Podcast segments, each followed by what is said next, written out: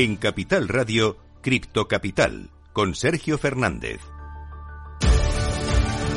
Muy buenas tardes, bienvenidos, bienvenidas un día más a su casa, la casa de los amantes de las criptomonedas. Arrancamos una nueva semana con un tono bastante verde en los mercados. En, imperan sobre todo, destacan las subidas de Ethereum con 2,60% arriba, Polygon Matic que sube muy fuerte, sigue muy fuerte, subiendo prácticamente un 13% en la última semana y en las últimas 24 horas hasta un 2%. Tenemos noticias bastante buenas, bastante interesantes, como por ejemplo Twitter, que podría estar trabajando en su propia criptomoneda y se va a llamar Twitter Coin, ¿eh? ojo a esta noticia. Seguimos viendo también consecuencias del colapso de En este caso Bybit ha anunciado el, 30 el despido del 30% de su personal, de alguna forma eh, influenciados por este bear market. Vamos a contarte noticias de Pakistán y también noticias muy relacionadas con el mundial, en este caso una alianza entre Coca-Cola y Y por supuesto, como siempre, pues tendremos nuestra entrevista del día y vamos a hablarte un poquito de la BitConf y vamos a repasar todo lo que está sucediendo en el mundo cripto, como siempre, pues con los mejores invitados. Así que si quieres saber un poquito más, si quieres formarte, informarte sobre criptomonedas, quédate conmigo hasta las 4 porque un día más arranca Cripto Capital.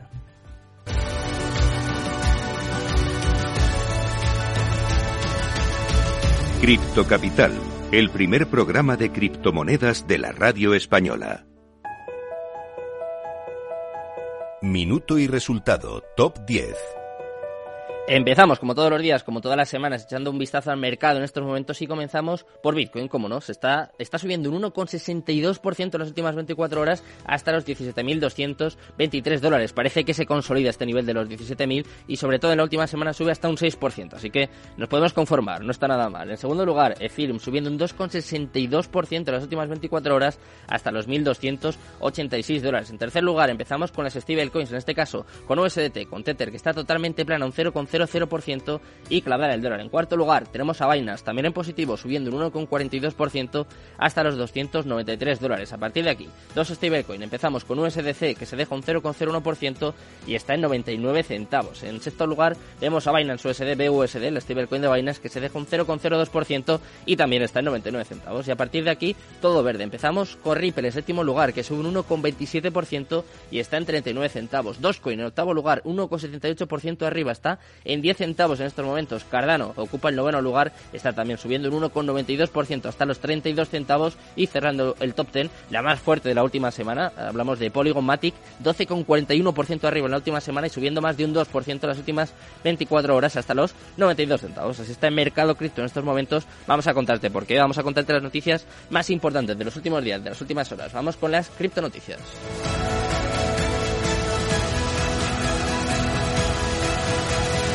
En Capital Radio, Cripto Capital, con Sergio Fernández. Cripto Noticias.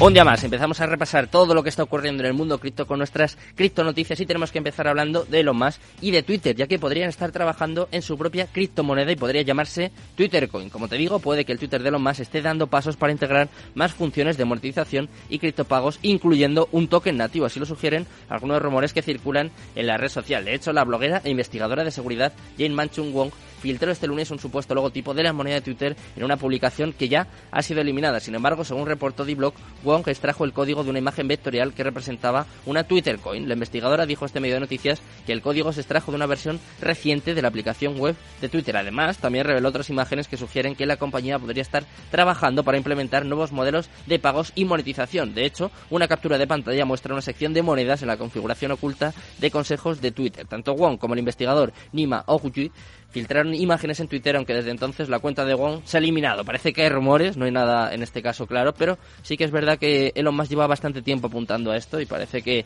está más, más pronto que nunca, más cerca que nunca. Vamos a hablarte en este caso de Bybit, que ha anunciado el despido del 30% de su personal en medio del bear market. Como te digo, Bybit, con sede en Singapur, ha anunciado planes para reducir su plantilla. Además, la medida es parte de una reorganización en curso. De esta forma, se ha convertido en la última empresa de criptomonedas en reenfocar los esfuerzos durante la profundización, del bear market. El anuncio fue hecho el 4 de diciembre por el cofundador y CEO de Bybit, Ben Su, quien agregó que la reducción planificada sería generalizada. Además, se disculpó con aquellos que se vieran afectados y dijo que la medida era necesaria para sobrevivir al invierno cripto que nos lleva asolando los últimos 7-8 meses y en este caso pues cada vez afecta a más exchange, sobre todo después de lo que ocurrió con FTX. En este caso vamos a hablarte de monedas digitales y vamos a hablarte de Pakistán, que ha lanzado nuevas leyes que le van a permitir emitir dinero electrónico. En los últimos tiempos, Pakistán ha ido montándose en el tren de la tecnología financiera y digital. Ya en 2019 el gobierno federal de la nación decidió incorporar las regulaciones de las instituciones de dinero electrónico siguiendo las recomendaciones del Grupo de Acción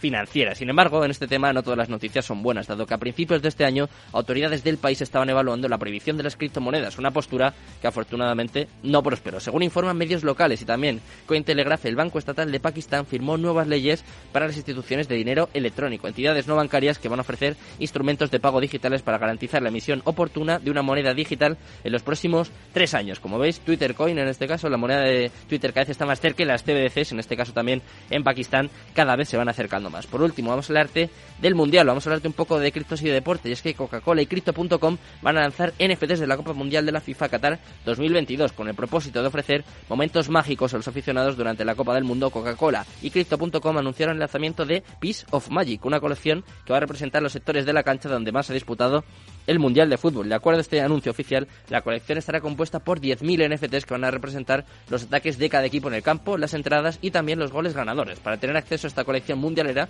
los usuarios deberían registrarse en la plataforma de NFT de Crypto.com y también lo tendrán que hacer en la, en la página fanzone de Coca-Cola y hacer clic en el banner dedicado a Piece Magic. Como veis, ya sabemos cómo está el mercado, ya conocemos las noticias más importantes, más relevantes de las últimas horas, pues llega el momento más importante. Vamos con la entrevista del día. Cripto Capital, el primer programa de criptomonedas de la radio española.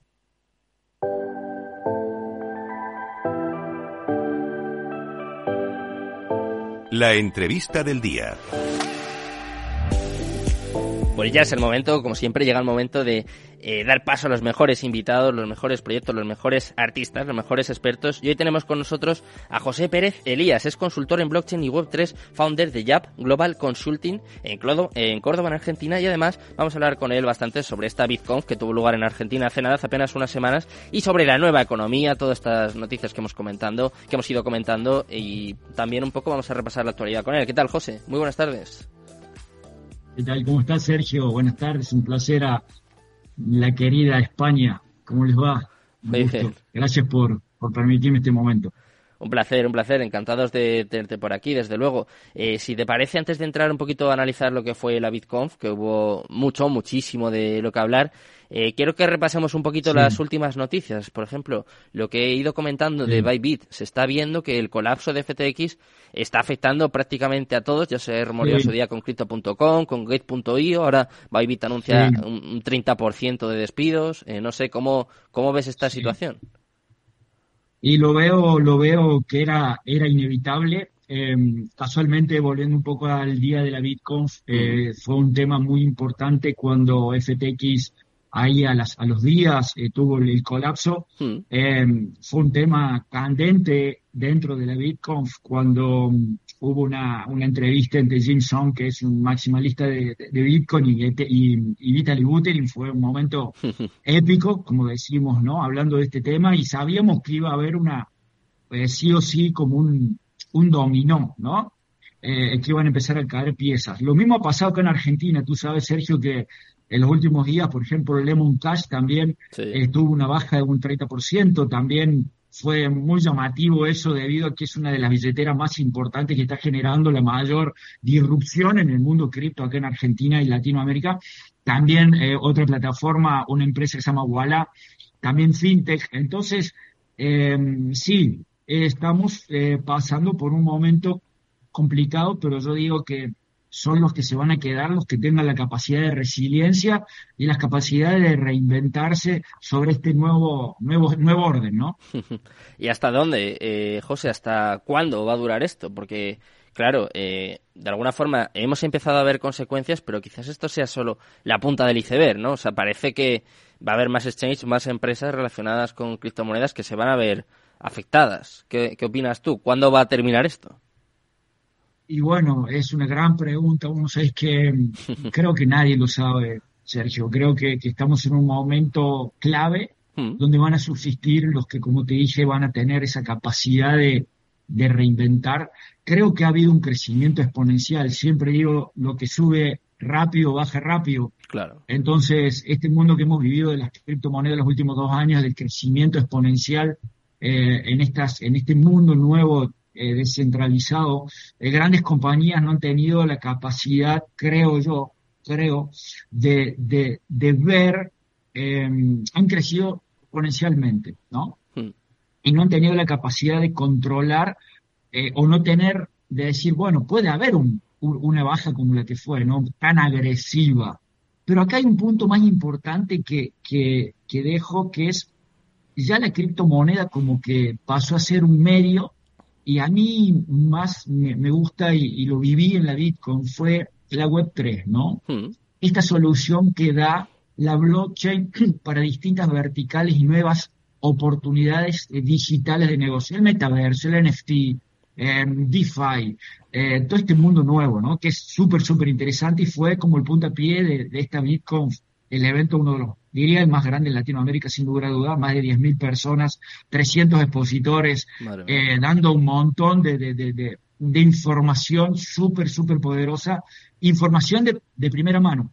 Pasa algo acá, Sergio, no sé cómo está en España, pero acá hay una grieta muy clara de los medios tradicionales pegándole hacia este mundo y un medio completamente que somos nosotros los que estamos realmente absorbiendo la información ordenada, correcta y con fundamento para, para ir para adelante en este, en este mundo, ¿no? no sé cómo está en España. También, también, sí, sí, aquí también pasa, pero al final es fruto un poco del, del desconocimiento y yo también tengo un poco la sensación a veces de que es difícil comunicar, es difícil llegar a gente porque es como que hay que hacer un esfuerzo por traducir, ¿no? Y si además de alguna forma eh, cuentas con que la gente de por sí pues está desinformada por los medios tradicionales, como tú dices, pues es un poco complicado de momento, pero bueno, yo creo que con el tiempo, poco a poco, iremos un poco paliando esta necesidad, porque como tú dices, eh, la Web3, la tecnología blockchain, las propias criptomonedas están aquí para quedarse. Es verdad que el momento que atraviesa el mercado es, es complicadísimo, no, no se puede negar, no se puede ocultar, pero bueno, ya hemos pasado por más momentos como este y al final eh, la siguiente pregunta que te quería hacer es, claro, ¿qué, ¿qué, va a quedar aquí? Porque es verdad que está habiendo una, una limpieza de mercado, seguramente necesaria, seguramente obligatoria, y ¿quién crees que va a sobrevivir? Por ejemplo, eh, las empresas que, como tú decías antes un poco, ¿no? Que tengan una utilidad, que solucionen, eh, no sé, pues por ejemplo, eh, en cuanto al cambio climático, que sean más eficientes. ¿Crees que va a ir un poco por ahí? Yo creo que, yo creo que va a ir en base a esas empresas que tengan la capacidad de, de reducir la parte operativa personal hmm. e enfocarse en la automatización de los procesos. Mm. Por ejemplo, hago un ejemplo. Mi consultora, mi consultora Hub Global es una consultora donde yo tengo distintas alianzas comerciales mm. eh, con expertos en cada línea, donde mi capacidad operativa son empresas estratégicamente construidas para generar soluciones a bajo costo y rápida, y rápida implementación. Entonces, Obviamente, si crecemos, obviamente que necesitas personal, pero creo que, que los que van a subsistir van a hacer eso y van a tener obviamente esa capacidad, o lo mismo, tengo una palabra clave, Sergio, que es la resiliencia de ver un poquito más allá de lo que está pasando en el mercado. Y van a subsistir los que tengan que, hoy en día, lamentablemente, el capital para poder soportar semejante, semejante, semejante golpe, ¿no? O sea, quizás sobre todo, José, centrarnos en la eficiencia y en la productividad, ¿no? Quizás son las claves a día de hoy, ¿no? Sí, totalmente, totalmente de acuerdo eh, eh, en la automatización de procesos, mm. em, en, lograr, como tú decías recién, llegar a un mensaje con fundamento de un por qué y para qué existe esta nueva tecnología, adaptando esta nueva tecnología de forma proactiva. Hmm. Y, y sí viene una tendencia, Sergio, que es literalmente hoy, mientras estamos entusiasmados viendo un partido de fútbol o la Copa del Mundo, como deben estar en España y nosotros, principalmente acá en Argentina se paraliza absolutamente todo, sinceramente es, es increíble lo que pasa acá eh, eh, con este tema del Mundial. Hmm. Eh, y en puertas cerradas se está generando una un nuevo orden mundial, donde estamos tan digitalizando eh, el euro digital, está el, dólar digital. Estamos de acuerdo, ¿no? Eh, entonces, ¿qué va a pasar? ¿qué va a pasar con la descentralización, la centralización? ¿A dónde vamos? Lo mismo con los exchanges, ¿no? O sea, al fin y al cabo, un exchange es centralizado, pero a la vez es descentralizado. Al fin y al cabo hay un híbrido muy interesante. Después está un punto importantísimo, Sergio, que es la regulación. Un tema que se tocó en la BitConf y se sigue tocando la regulación. ¿Qué va a pasar? La criptomoneda no se puede regular, ¿estás de acuerdo, no? No, pero los exchanges, por ejemplo, sí, ¿no? O las empresas que estén relacionadas. ahí está un poco la clave. O la blockchain. Claro. O los smart contracts. O cómo yo puedo. Eh, eso yo creo que se va a regular. Es un tema que está muy, como tú dices, verde, como que hmm. sí, nosotros que estamos en el día a día entendemos, pero salimos a la calle. Yo vivo acá en el centro de la ciudad y vos hablas y decís, qué es criptomoneda, y la gente no sabe. Estamos en un proceso de educar, ¿no? No, las, las respuestas, un poco la impresión que tiene la gente, pues que no está muy metida, que no está muy informada en esto, es, es peyorativa, es negativa. Al final todos piensan que es un Ponzi, que es una estafa, que, pues eso, que la gente mm. les quiere timar, sobre todo porque eh, me parece que es muy difícil, sobre todo a día de hoy, quizás eh, mandar un mensaje que esa gente pueda entender y sobre todo pues que vean la utilidad de todo esto, pero bueno, al, final eh, para eso estamos aquí. Obviamente eh, va a ser un proceso largo, pero seguro que luego termina mereciendo la pena. Igual que José, seguro que mereció la pena esta la BitConf, este pedazo de evento que yo tengo que decir que estuve muy atento, lo estoy todos los años. Y quiero que me cuentes un poco algunas claves. Me has contado ese momentazo entre Vitaly Buterin y Samson Moe ¿no? Que, que yo tengo que decir que, fue, eso fue épico, te juro, fue increíble. A ver, nos explicas un poco, nos explicas para que se enteren los oyentes, que claro, yo soy muy friki y lo he visto, pero habrá muchos que digan, primero quiénes son y luego qué pasó ahí. Sí. Bueno, principalmente tuvieron los principales referentes del mundo, partiendo mm. de Vitalik Buterin, ¿no? Que, que, es el creador de Ethereum. Eso es. Eh, para mí es el, el referente número uno porque más allá de Bitcoin, es la primera. Hmm. Para mí, lo que genera la tecnología que trae Ethereum por detrás, que es la blockchain, es la que rompe todas las estructuras y toda esta nueva, esta nueva Web3, ¿no? Hmm. Em, después hubo muy interesantes proyectos y ¿sabes qué fue lo que más me llamó la atención, Sergio, que lo comparto? Antes vos ibas a una convención o a un evento y tenías un filtro para llegar al CEO o al CEO, digamos, de cualquier empresa. Hmm. Y tener esa relación directa con una tranquilidad y una soltura de, toma pasar, te paso mi número directo, conectate, hmm. me, me llamó muchísimo la atención. Hay una economía colaborativa que viene, que son las nuevas generaciones. Una nueva generación que yo le llamo entre los 20, 25 años, 30, hmm. que se dieron cuenta que hoy lo único que está para adelante es compartir, es a ver cómo podemos unir esfuerzos. Y más en esta tecnología que estamos hablando, que es nueva, que es disruptiva, que no se entiende. ¿Qué haces tú mejor que yo pueda apalancarme sobre lo que tú estás haciendo? Eso fue muy interesante. La verdad que es una, meterte en una burbuja de, de 72 horas, Sergio, alucinante, donde hablas el mismo idioma, donde, donde ves proyectos increíbles donde conoces gente y se relacionan personas donde hoy la web 3 es generar comunidades. Vos si te das cuenta los principales proyectos que están generando, el tema de las DAO, que es un tema muy interesante que está pasando. Y hacia allá va el mundo, a generar comunidades. ¿Para qué? Porque ¿qué pasa? No podés estar esperando a un gobierno si acepte o no adopte la tecnología y la velocidad con la que viene esto, ¿no? Hmm. Y eh, José, Muy interesante. ¿qué sensaciones, ¿qué sensaciones había? Porque claro, como tú dices, ¿no? Fueron 72 horas eh, pues prácticamente con un, un ecosistema cripto, ¿no? Como tú decías, una burbuja cripto ahí. ¿Qué, qué sensaciones tenía la gente? ¿Cómo se está viviendo este beer market? Porque claro, eh, yo me imagino que la gente que está allí pues ya habrá pasado por un par o seguro que ya ha visto caídas parecidas, están, están curtidos. O sea, la gente que lleva tiempo en esto está curtida. Pero claro, eh, yo me pongo en el lugar pues de nuestros oyentes o de gente, pues como tú decías, de 20 o 25 años que no ha vivido esto y que es normal pues que se asusten o incluso que, que se quieran alejar un poco de este mundo. ¿Qué, ¿Qué sensación había ahí con gente, pues, como tú, ¿no? Más, más experimentada, más curtida en esto. Bueno, la sensación es que hay un claro, un claro ya em, enfoque en, lo que es Web3 y criptomonedas, Sergio. Sí, o sea, la gente cree que el criptomoneda es ganar dinero y no es. criptomoneda vino para quedarse, para descentralizar, para globalizar, para, para unir realmente este, este, este mundo a través de, Internet en este caso.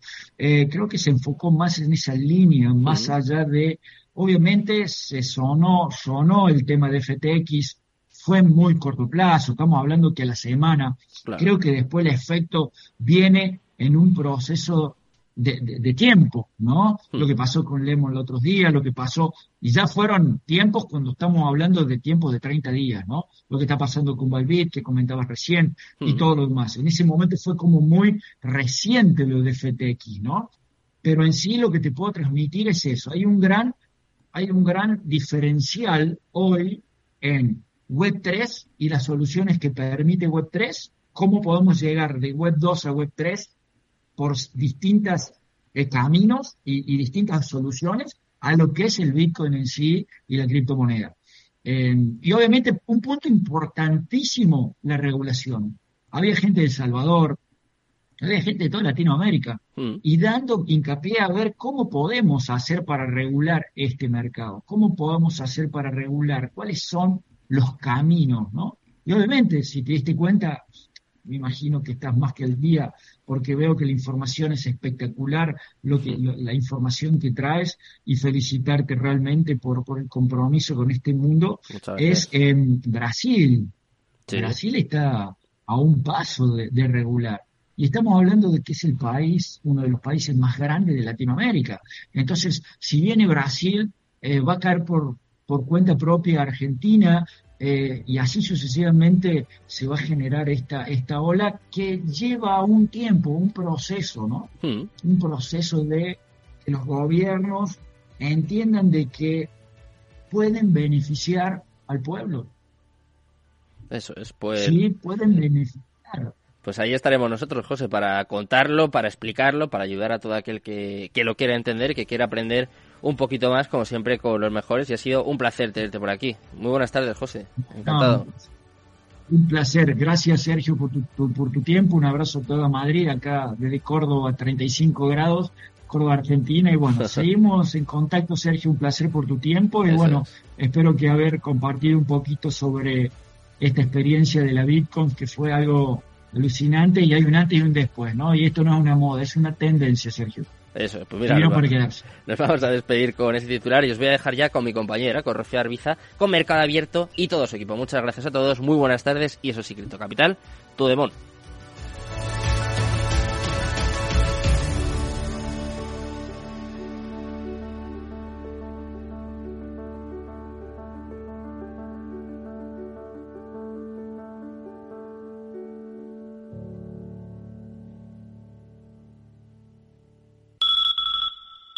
Si un bip bip bip bip consigue sacarte de tu cama una mañana de diciembre, también servirá para abrirte los ojos y darte cuenta de lo importante que es apostar por las empresas españolas cada vez que compras por Internet.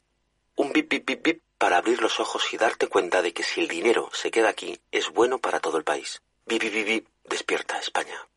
Correos Market, la plataforma donde las empresas españolas venden sus productos online, sin intermediarios y sin comisiones. ¿Eres emprendedor? Encuentra asesoramiento y formación gratuita en materia empresarial, digital y sostenibilidad gracias al proyecto Más Emprendimiento. Infórmate en másemprendimiento.es. Proyecto promovido por la Comunidad de Madrid en colaboración con ATA y CEAGE. Financiado por la Unión Europea Next Generation EU. Plan de recuperación, transformación y resiliencia. Capital Radio. Información, análisis, previsiones, recomendaciones, todo lo que necesitas saber para tomar tus decisiones de inversión en Mercado Abierto, de 4 a 7 de la tarde con Rocío Arbiza, Capital Radio.